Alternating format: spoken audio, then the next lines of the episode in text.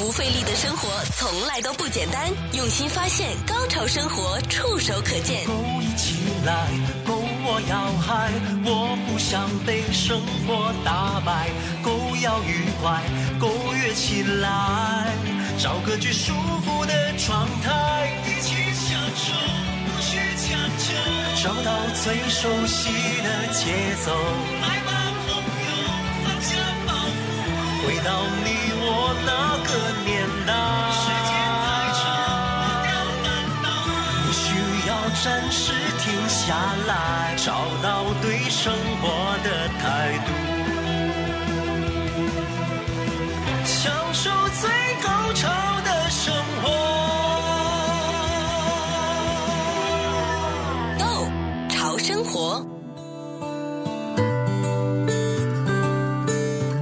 欢迎来到今天的《Go 潮生活》，我是小伟，还有生活达人 K Y。Hello，K Y 你好，小伟你好，收音机旁边的朋友们大家好，夏天结果来临了。这个呃，农历的节气叫什么？是夏至，夏至了，夏至了，所以天气也是明显反映出夏天的感觉了，嗯、短袖衣服了吧？今年已经。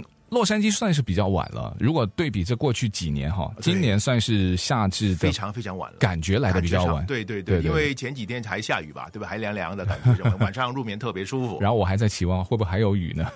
我也是看着那个天气预告，人家说你是不是有病了？下雨成瘾了。其实这个雨还真的会让人成瘾啊！成瘾的东西，那肯定就是因为它好嘛，对不对？那不好怎么会成瘾呢？肯定它会给你一些好的东西。嗯，我们今天要跟大家说的这个呢，也许是我们在洛杉矶啊。应该每一位应该都还蛮有兴趣知道的，因为你不可能接触不到它。我们说的是一道改变了洛杉矶人饮食方式的一道食物啊，这个食物呢，我们就不卖关子了，它是寿司。那我想就不是一道食物了，是一个一种一种或者对对对对对对一种就是餐饮的。就是风潮，嗯，那么当然了，大家都知道日本人在洛杉矶或者美国时间比较长，对，其实可以追溯到一八五零年左右吧，十九世纪中，没错了，嗯，那个时候已经有就是啊，呃，怎么说了，远洋道轮可以让，嗯，呃太平洋彼岸的国家人民可以跑过来，不但是日本人，对不对？也有很多的。嗯应该是我们中国沿海吧，特别是广东一带的移民，嗯、但他们过来了很多都是做苦工。对，那么日本呢，当然也有苦工，也有务农的，但也有一些做的稍稍比较高档的生涯，嗯、比如说有花农了，嗯、有甚至于是园艺家吧，gardener。对，也有一些是相当厉害的大厨啊。对，还有后期的，就是有一些的进出口贸易哈。但我们今天说的这种食物寿司。啊、也是何时的一种？它是怎么改变洛杉矶的饮食方式呢？那就要跟两个人有关。这两个人呢，一个是日本人啊，一个呢是犹太人。那这两个人的这个故事，他怎么就改变了洛杉矶人的饮食方式？要从一顿饭开始说起。那这顿饭呢，吃的地点呢，不是在。加州也不是在美国，是距离我们洛杉矶呢五千多英里的地方，那就是在日本。那这一个晚上的这一顿饭呢，这两个人呢，我们介绍一下，他们分别就是呃 Noritoshi Kanai 啊，他的这个名字叫金井纪年，还有一位叫 Harry Wolf Jr. 哈利沃夫，也或者叫小哈利沃夫。那他们两个呢，在一九六五年，在当年距离洛杉矶五千多英里的这个地方东京啊，他们坐下来共进晚餐的时候，他们全然不知啊，这顿的晚餐当时偶然迸发的一个想法，会在之后颠覆了美国的餐饮业，当然也颠覆了他们各自的生活，也改变了这个饮食生态。呃，他们当年呢，就是想去。希望碰撞找一个点子，呃，能够引进或是找一种新的食品，然后进口到美国，然后去有一个比较好的一个商业的对，其实是做贸易，等于说是对对对对，商人嘛，商品对不对？所以他们是一个 trader 了，没错没错，做贸易对，嗯，那他们就想做生意做买卖啊，有什么东西可以拿过来这边卖，然后卖的比较好的呢？那事实证明呢，原来这个东西啊，我们说千里寻他。众里寻他千百度，然后在那天晚上就跃然在他们的餐单上，原来他们就是寿司啊！这个故事就相当的有趣了。呃，我们首先介绍一下这个金井纪年呢，那现在呢，它被认为是第一位将何时，呃，当然其中就最重点的就是寿司介绍到美国的先驱。他的其中的一项非凡的成就呢，他就是因为这道的食物啊，这一项的美食改变了洛杉矶的饮食方式。但是呢，他的这个人也要必须跟当年在洛杉矶呃日本的食品批发商叫啊、呃、Mutual Trading Company。呃，有很大很大的关系，因为他是在这家公司工作，那他就认识了这位的 Harry Wolf Jr.。那 Harry Wolf 呢，他从来没有吃过寿司，但是呢，他会觉得这个寿司他一定将来会很大很大的作为。这个很奇怪啊，KY，这位是在美国的犹太人，那就是像我们眼中的非亚裔，他是当年没有吃过寿司的，可是呢，那位是。非常地道的日本人啊、做这个日本的贸易，然后挖空心思，希望在这个一九六零年代啊，我们能够做些什么买卖，能够赚钱。然后美国没有的啊、主要就是在洛杉矶，他们两个就当年在那顿的晚餐上就一拍即合，他们就觉得。我应该要做的就是寿司，他觉得寿司啊是大有可为，呃，他还是源于当晚在吃完那顿饭之后呢，这位的金井纪年他在东京的办事处就收到了，因为是公款款待嘛哈，那然后之后呢收到了一张，当天晚上他跟这位的 Harry Wolf 的吃饭的账单，一看吓一跳，两百七十五美元。这个是在一九六五年哈，如果按照这个通货膨胀调整呢，大概就是相当于今天的两千六百五十块钱。哇，两个人吃了两千多美元一顿饭，真的不得了，不得了。但是这个在于银座 Ginza 地点的那个日本餐厅，其实是家庭工作坊了，嗯，也没什么，就是所谓的有名，就是 Shinosuke，就是可以翻成新世界吧，嗯，那么但是别小看那些小店，因为如果日本那个寿司里边的食材顶级的话，包括有河豚啊，嗯，包括有那个南势金枪鱼的。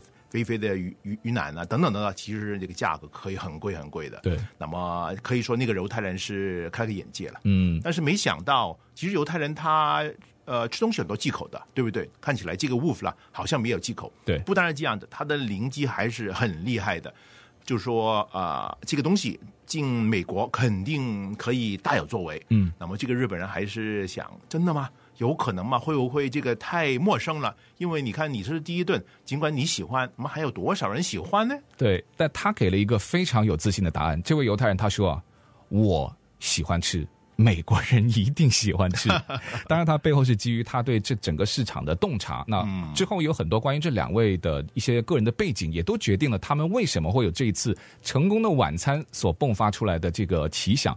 呃，当时的洛杉矶可以说是美食比较乏善可陈了。那法国菜大概是占据着主导的地位，还有一些就是欧陆式的，我们说的这个后美式的一些烹调的方式，就是它比较的普通，就没有其他的选择了。哦，还有一个选择就是我们普通老百姓比较能够在街上去吃到的什么汉堡啦，嗯，热狗啦，所以当年的一位日本美食专家，他在一本书中他说，亚洲的食品呢，根本。原来不是那次谈话的内容，他们在讨论的原来是一个非常大的宏观的一个饮食的世界观。所以呢，文化美食通常都是在这种啊不经意的当中去讨论出来的。我们回头去跟他说说，为什么这个美国的犹太人这么的自信？他觉得我能吃，那一定美国人他都爱吃寿司，大有可为。嗯不费力的生活从来都不简单，用心发现，高潮生活触手可见 Go 潮生活。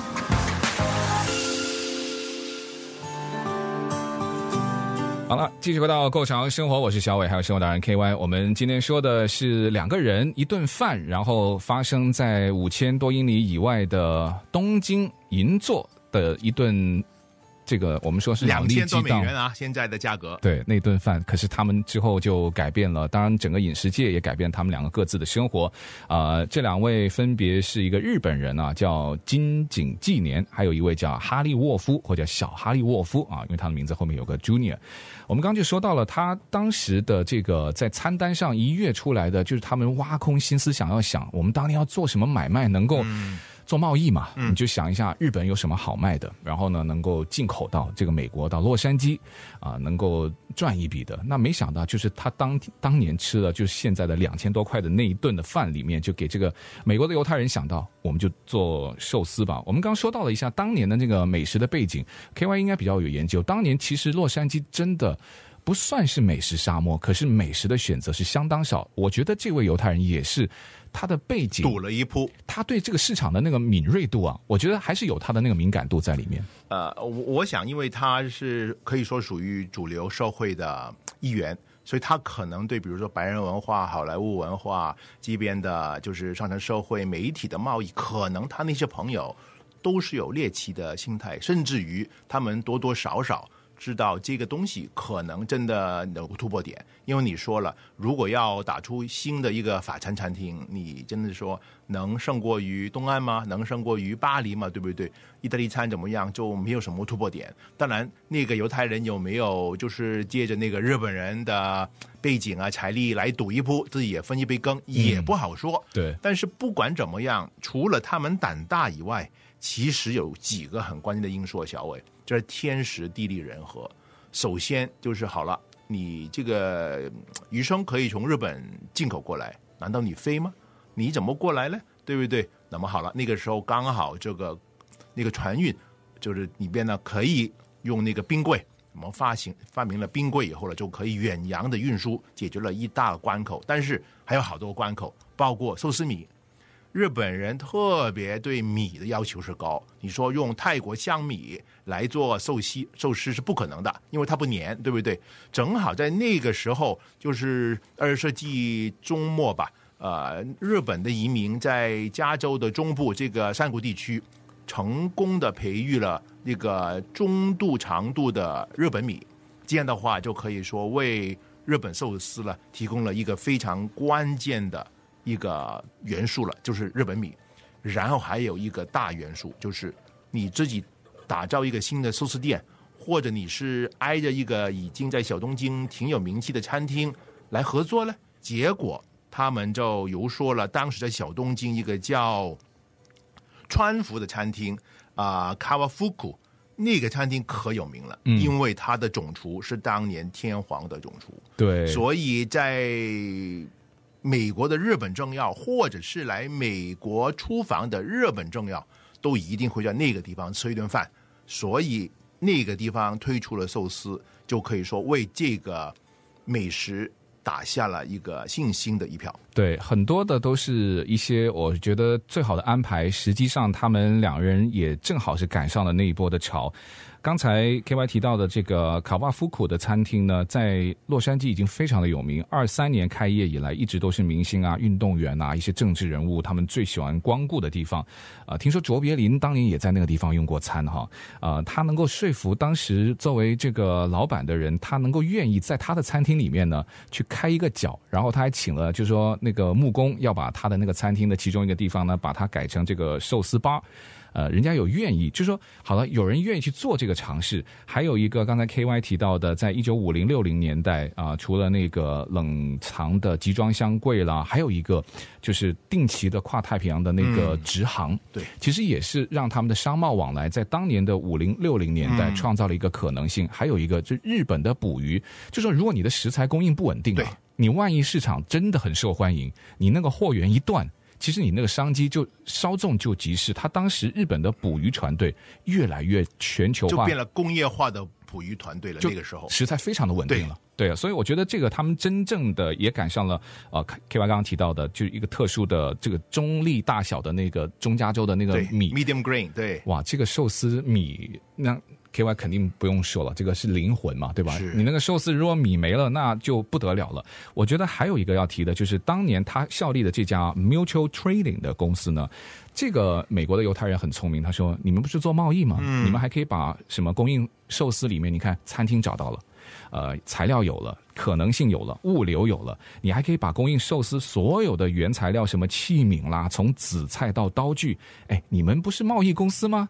你们就一条龙把它全部都包了。你看，在当地采购其他的产品，什么海胆啦，通通的就建立一个寿司的供应链生态系统。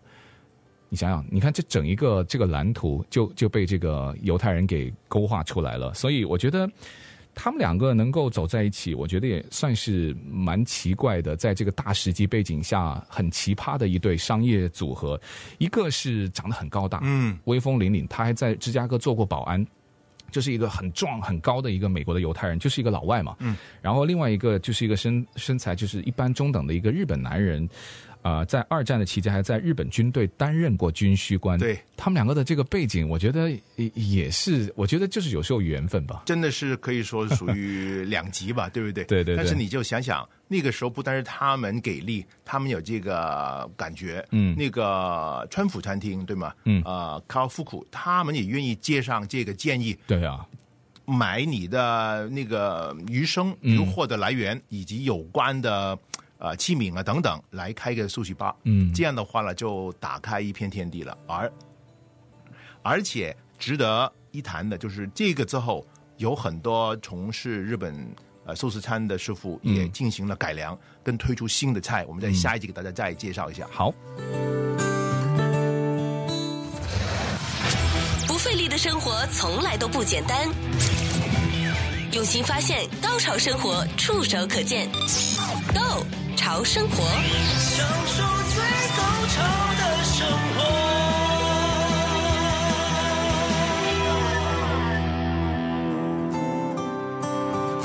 继续回到《Go 潮生活》，我是小伟，还有生活达人 KY。我们刚刚这段时间跟大家说的这两位一拍即合，而且想出一个绝妙商业计划的这两人呢，他们也不是经过什么特别的场合，然后就通过介绍啊彼此相见恨晚的那种认识，他们的相识相遇。还真的就是非常的偶然。刚才我在广告的时间也跟 KY 我们在闲聊，就说如果不是遇到他，是吧？有可能是另外一个吧，有可能就不是这个男的，也是下一个男的，说不准这件事情可能也会发生，但有可能就不是他们这两位了。呃，沃夫啊，跟这位呃我们说的这个啊、卡纳伊啊，那他们在一九六四年的时候呢，大概是在当年的芝加哥的那个贸易展上。偶然，真的是偶然，因为他在这个卡纳伊的自传里面，他有写到，他说。一个远看起来就像一个非常强壮的一个僧侣的一个秃头的男人，然后呢，从这个吹兽的大厅的另一边对着他喊：“哎，你是不是日本人？”这个就非常常见嘛，因为在那种会展里面啊，就是每个人都是抱着一种啊去寻找商机，你只要看到的那种陌生拜访太普通不过了，那就是这样子就敲定了他们的一个商业的合作。他说他为这个啊 Mutual Trading，就是当年这个卡纳伊他这个服务的公司。他说：“我为你提供这个咨询的服务，我能够帮你去分销一些新的产品，因为毕竟啊，他的背景也让卡纳伊呢就，呃，非常的信服。他当时给出的这句话，也在卡纳伊后面的这个自传有提到。他说，当年呐、啊，这个呃，Wolf 呢跟他提了一句话，他。”记忆非常的深刻。他说，在美国，你要找一个好的医生，一个好的律师，还有一个好的犹太朋友，这个非常重要。这个人真的懂讲话，对吧？他很会卖东西。好的，好的律师，好的医生，呃，有人说，甚至于说不准，好的会计师啊，嗯、这类专业人士帮忙吧，这个都是能理解的。有人也说找个好的律师啊，嗯嗯。所以不管怎么样，刚才我前一节就说到，有一些新的就是菜。可以说是日本呃厨师发明的，就很有名的是 California Roll，日本手卷，对吗？这个其实你去日本可能吃不到。嗯，那么有趣就是在于，这个是当寿司在日本呃在洛杉矶慢慢的遍地开花以后，有些师傅就是说，如果都是用这个 Toro 这个啊金枪鱼腩的话，太贵了。嗯，但是我们找一些也是很肥美的、很 buttery 的，但是价格没这么高，而且供应比较稳定的东西来代替，行不行？想啊想啊，不是什么其他的鱼类，而是牛油果。牛油果真的很多，因为我们南加州本来就很多牛油果。如果我们不够，跑到我们过了境，墨西哥也很多很多。一放进来，真的神来之笔啊！嗯，结果今天就变成了那个 Ava 那个 California Roll 了。对，那么另外一个就是在用一条船。里面放不同的寿司，叫 Love Boat。哎，这个美国人也很认受，对不对？嗯，就好像你放上去以后，各款的那些啊、呃、鱼生在上边，那么卖相也特别好。那么一对情侣也好，夫妻也好，朋友也好，就可以有多款来品尝，而不是就是一款一款慢慢的上。这样的话，工作人员也是可以说省点力气，省点工序。那么品尝的朋友呢，也可以说眼睛也得到了享受了，对，色香味俱全。对，那而且他当年有一些好的改良过的，能够适合在这边能够做大面积销售的这些产品的改良呢，也要得益于你好的东西，你要怎么让更多的美国人知道呢？那 Wolf 呢，他在这方面非常的有销售的才能，因为他以前就特别擅长去卖各种的东西。嗯，他曾经在一个珠宝店去打工，他能够利用，就是在当年，因为在四零五零年代那个时候开始。有美国的电视，他是用一个非常非常独特的主意，就是说在这些的公司的商店里面呢，去安装大的电视，去播放一些电视秀，然后吸引客人，然后呢又让大家呢能够去买他的各种的商品，所以他会在营销的上面特别的会用这种当时啊、极度受欢迎的一些媒介和方式，那他就能够把他的一些商品呢，你看珠宝店能够让珠宝店水泄不通。就是他卖东西能够卖到这些产品都供不应求的，于是呢，他就能够把这些好的商品也借助了当年在这个因为电视大卖啊、那每一个。家庭里面，当年哈，一九六零年代，十户的美国家庭有九户啊，至少是拥有一台电视机，而且一台电视机平均每天的播放时间是超过五个小时。那这个就是很好的商机，所以他很会卖东西，很会做营销。那他就给了这个日本寿司，给当年的这些的改良，已经可以落地，而且是可以能够适应当地的一种食物的形式，就得到了最大范围的扩展，让更多的美国人都知道，哎。在这边有一个新的这个，也不是说新，就是说这个非常受欢迎的美食，让更多人去品尝了。真的，有些人是天生的销售人才啊！真的，他对市场的把握、拿捏，以及他个人的游说能力，可以说口才是一流了。对，这些真的是天才中的天才。所以，我们今天呢，也要感谢他，呃，以及我们的那个日本的朋友了，卡纳伊了，一起，不然的话，就说不准我们在洛杉矶以及整个美国的。日餐寿司也不一到什么水平了。你是否也是上班时做下班的事，下班后做上班的事？再有想法的人也经常想不到中午到底要吃什么。不怕神一样的对手，就怕生气的女友。牵了手就别放手，不管是女友还是小狗。不费力的生活从来都不简单，用心发现，高潮生活触手可见 Go 潮生活。好，继续回到《Go 潮生活》，我是小伟，还有生活达人 K Y。我们刚上一阶段跟大家说的就是这两位的个人背景了哈。我们刚刚说到的是这位美国犹太人的背景，那其实他的背景呢还不止我们刚刚说到的，他特别有销售才能。我们刚刚也由衷的感慨，就是说一个人的销售才能，我相信来的真的是天分哈，他就就能把一些普通的东西，就跟你说完以后，你觉得哦，我好想去买啊。是 这个，我觉得有一很大部分都是天分，还有一个我觉得也跟他的人脉有关系。我看到他这个呃个人的资料有写到，在一九六零年代的时候呢，在这个尼克森还没有做总统，嗯，去参选的时候，一九六二年大选前是他就认识他了。那当然，就是说，呃，当年尼克尼克尼克森就输掉了，但他们还是保持联系。就是说，你看，他就也知道他的人脉非常的广。等尼克森当选总统的时候呢，他的父亲曾经被尼克森去邀请，呃，你可以在白宫啊来工作啊。但是当年他的爸爸就是这个啊，因为他是 Junior 嘛，啊，对对，那他对对对对，那他的爸爸呢就拒绝了。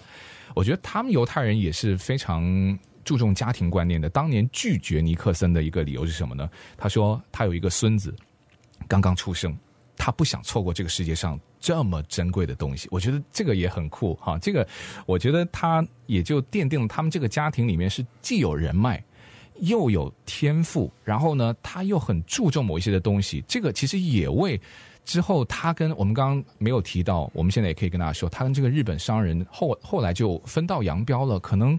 或多或少也是跟他这个家庭的某一些对于感情方面的这种，我觉得应该是价值观、人生观也会有一定的关系。小伟好像有一个是纪录片，嗯，也是呃分享过这些有关的故事，以及也有一有关方面的一些访问，对不对？但是我想，是不是因为这个日本人卡纳伊他感觉哎生意就起飞了？嗯，本来呢是小买卖，就是好。呃，这样吧，你帮我怎么怎么怎么在本地铺开铺开，好，我就给你百分之十，我举个例吧，十五，对不对？但是那个小生意一千块给你十五，不想感觉怎么样？对，如果做到一百万的时候给你十五，就点感觉了。嗯，他做到一千万的时候更有感觉。所以会不会是卡纳伊感觉？哎，这个技术不一样了，所以我们应该再重新谈。但是犹太人一听就感觉不爽了，嗯、对吗？对，不管是一一块或者一百块，以前怎么帮，现在怎么帮？以前没有我也哪有你？对，所以可能因为这个原因，他就以后不见面拉倒也。老死不相往来，这个感觉从某个程度来说有点可惜。毕竟他们是历史中的重要人员，嗯、但是从感情上，特别跑到钱，嗯，其实真的很容易伤感情啊。这一部分其实也是在目前我们没有办法找到的资料，因为他现在的这大部分的内容呢，是从呃这个日本人啊，那就是金简纪年他他的后人，就是他的孙女。嗯从他的自传里面，然后再艺术他的这个祖父，他的一些事情的一个角度。所以，关于他们两位合作无间，当年那么的成功，各自也取得了非常大的成就，但后来为什么会分道扬镳？他们只提到可能就是在。呃，这个佣金上面，在合作方面，嗯、那肯定就是跟钱有很大的关系，因为他们也不是家家人，对吧？是，也不是什么亲戚朋友，他们之间在一起肯定就是商业的。而且听说当中也没有一纸合约，就是对对，就是一个承诺。当年咱们说了就说了，对、嗯。那么理论上日本人不给，他也奈他不何。嗯。但是可能这个罗台感觉就是一诺千金吧，对不对？嗯。这样的话，咱们就已经没有互相走在一起的。必要了，对，他们的晚年几乎是没有任何的交集。嗯、呃，我们在这边也说一说金井吧。那他的个人背景呢？就我是说这两个，其实他们的背景都非常非常的有意思啊。金井他一九二三年生，在东京新宿区长大，就土生土长的日本人啊。嗯、呃，而且家里的成长环境比较的优渥。他在一九四一年珍珠港事件之后呢，他就服兵役了啊。当年日本也大规模的征兵，他也成为了这个一名军人。但他做的这个军人的职务呢是。到了呃缅甸外派，嗯、因为当年日本也侵占那个缅甸，他就担任日本的军需官。这个军需官呢，大概的意思就是后勤对啊，就是专门去负责口粮跟补给。这个要说到日本占领缅甸的期间，当年也发生了很多日本人呢、啊，他们不是战死，而是饿死，营养不良，从来没有足够的食物。所以他在他的自传里面有写到，他说有一段时间。他部分是靠从地里面挖这个马铃薯啊、土豆去维持生计，嗯、所以他的成长的经历有可能就是他对于很多的东西特别的有有他的执着，这个也、嗯、也是他的这个性格。跟食物也是挂上了不解之缘了。对对对，而且他后来战后就住在东京。他也跟这个呃 Harry 非常的像，也做过很多不同的生意。但在一九五一年，他就加入了隶属洛杉矶的啊、呃、Mutual Trading 的一个 Tokyo Mutual Trading Company。那五年之后，也就是一九五六年呢，他就第一次就来到美国，被外派了。对，那就等于出差嘛，就外派的员工。嗯、后来是一九六四年成为永居、嗯、啊，就成为了美国的永久居民，就迁到了洛杉矶，就负责管理这个事务。所以你就想到，他就怎么会来到洛杉矶？怎么会一直在做这个贸易？他们当时最成功的，在他的管理之下，最成功的是进口一款叫芝麻饼干。我觉得好像现在日本超市都有卖、嗯、，Harvest 那个，对对，那个那个芝麻饼干，脆脆的啊，对对对，就是类似的，当年非常好卖的一款产品。现现在也有卖，但后来就因为同类的产品的销售，就把它的这个竞争力给大大的下降了，所以他才后来意识到，就说：“哎呀，我们要动脑筋，为什么要去想？哎，我们还可以卖一些什么东西来到洛杉矶？”这个就是大概他的一些个人的经历。呃，所以你看他们两个人的性格，我就可以觉得他们当年闹翻。有可能都是跟他们有一些，当然没有一纸合同，嗯，还有就是他们各自的一些性格，他们都有他特别执着的那一面，也是有很大很大的关系。但，呃，幸运的是，他们对于当年的那个想法，倒是是非常非常的啊有共识，然后就。就开始行动，所以要不是就像 K Y 你说的，我们可能要不就吃不到现在的寿司，在美国哈，要不是就可能不知道晚多少年，嗯，然后才有这个对。加州卷。那么如果有人再继续进行发掘研究的话，我倒是想继续追问一下，嗯，就是其实 Fortune Cookie 是不是真的从日餐诞生，嗯、然后被中餐采纳使用改良发挥，嗯，那么后来就是日餐不用了。但是中餐就变成一个必需品，嗯、这个有不少的文献都是这样的记载，嗯，到今天我们中餐厅里边，如果吃完饭以后没有一个 fortune cookie 就不像样了。而且今天 fortune cookie 也是个大生意，今天可以说在美国本土最、嗯。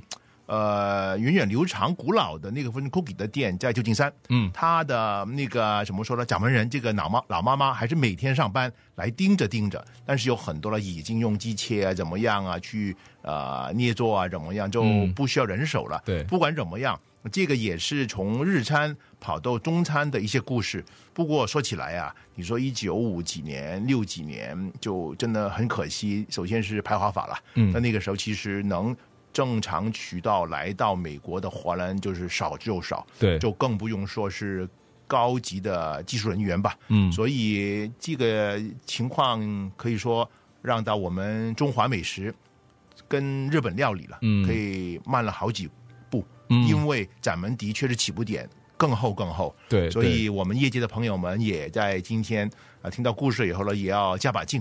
等于说我们是后来了，能不能不能居上了？不进。呃，其实中华美食真的是从八大菜系以外还有很多很多。对对。那么当然受众也比较广了。嗯。呃，就是可惜价位没有日餐这么高。嗯。所以对我们来讲，还是今天是价格竞争，而不是那个怎么说呃质量的竞争。对。那么，但是我们看看，慢慢看到有有所改变了。嗯。那么希望再过几年，我们在这个节目里边呢，又有一些关于中餐的一些改变跟大家分享。对，但是。其中提到一个先天，就是从这个寿司来到洛杉矶，他当年有一个卡瓦夫库的餐厅，嗯、对，在海外或者说我们具体就说在加州，在洛杉矶，倒没有一个这种一锤定音的类似这种的餐厅去作为一个我们说生招牌啊。嗯，呃，现在这个卡瓦夫库他好像已经搬离了 Little Tokyo 了，他好像到这个 Altadena 还是这个 Adina，、嗯、就是。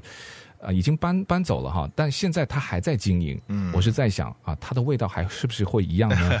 然后他们当年呢，其实现在呃已经是他的孙子在经营这家的餐厅了，那还是他们家族哈。那他们呢，已经就现在回想他当年的祖父，他说在那一波的浪潮，他们还有一个希望，就是希望能够用食物。把海外的他们的族人，嗯，把他们的这个民族能够团结起来。那现在他们说又回想起来，好像他们祖父辈的愿望似乎好像也没有像他们所期待的一样。他就在他的这个自传里面有提到，他说：“你看，加州的反亚裔仇恨犯罪在二零二一年 上升了百分之一百七十七。日本也是亚裔的一大族裔。”对，他说：“啊，日本人在美国几乎无处不在，日本料理现在已经在美国也几乎是无处不在了。”但他反问一个问题，他说：“那日本人有能够像他祖父当年希望的那种团结在一起吗？我们不要说日本人，我们中国人、华人也未必，对吧？我们即使没有这样子的愿望，但好像这一点也不是靠一道食物就是能够能够把它能够连接起来的。因为我看到他最后在呃这个自传里面有提到，他们这个还是一直在努力，希望能够去完成他的祖父辈的。”一个利用食物能够团结族人的这种愿望了。呃，团结国民这个的确也不是容易的事情，嗯、因为大家想法各异，对不对？而且已经在美国就是落地生根了。呃，跟日本的关系如何处理也是很需要拿捏的。但是，不管在美国本土，不管是在法国或者世界各地，其实日餐是仅次于法餐之后拿美其林星最多的一个菜系。就证明了，其实日餐在美食武林啊是受受到认可的。那么从这个来说，也可以说是日本文化的软实力了。嗯，因为如果人家认你吃的美食，就肯定对你其他文化更有兴趣了。嗯，这样的话，对呃愿意了解你们，愿意去探讨你们，甚至于去呃日本去旅游去在学习，哎，这个可能机会也比较多。嗯，所以不管怎么样。呃，有一句话是吗？就是呃，那个 soldier without march without food，就是三军未动，粮草先行。行，所以把大家养得饱饱的，嗯、吃得饱饱的，可能其他都好谈。对对，对，我们说不准当年那那个肯奈伊桑在东京真的是。呃，招呼了那个 Wolf Junior，招呼的特别好，让、嗯、他吃的特别开心。说不准还喝了不少好的清酒啊，这样的话生意就谈下来了。对啊，两千多块，那肯定吃了不少好东西哈。那最后跟大家说一说，这位啊、呃、Harry Wolf Junior 呢，在一九九六年，呃，听说是死于心脏病啊，享年八十三岁。之后呢，他们晚年两个就从来没有再聚，也没有再见面了。那目前 Harry Wolf Jr. 他们的后人也没有给出关于这段历史他们自己的角度跟看法。那至于这位啊卡纳伊呢，他是在二零一八年去世的，他当年是九十四岁。刚刚有最后提到的一个日本的纪录片啊，美日合拍的纪录片，在二零一五年，它是叫《何时超越寿司之外》。啊，在这个纪录片里面呢，就有其中一段就是介绍了这位啊 Mutual Train 顶公司的会长啊金井纪年，就是啊 Noritoshi Kanai 他的故事，他也就把他介绍成为是第一位。将何时包括寿司介绍到美国的先驱，呃，近半个世纪的愿景也实现了他一半的愿望吧，就是能够把日本的食物介绍给全世界。呃，当然还有一个连接他们的所有的国人，还有这个人民的，还有一半的愿望还在实现当中。那现在何时在美国市场已经变成一种流行文化的趋势，而且还在的持续当中哈。是的，希望今天分享的故事也会对你有启发，也谢谢 KY 的分享，我们下次再见，再见，拜拜。想重听更多过往节目内容，或把你喜欢的内容分享给朋友，只需要在你任何目前使用中的 Podcast 播客应用程序搜索、关注 “Go 潮生活”即可。感谢收听，我们下期内容再见。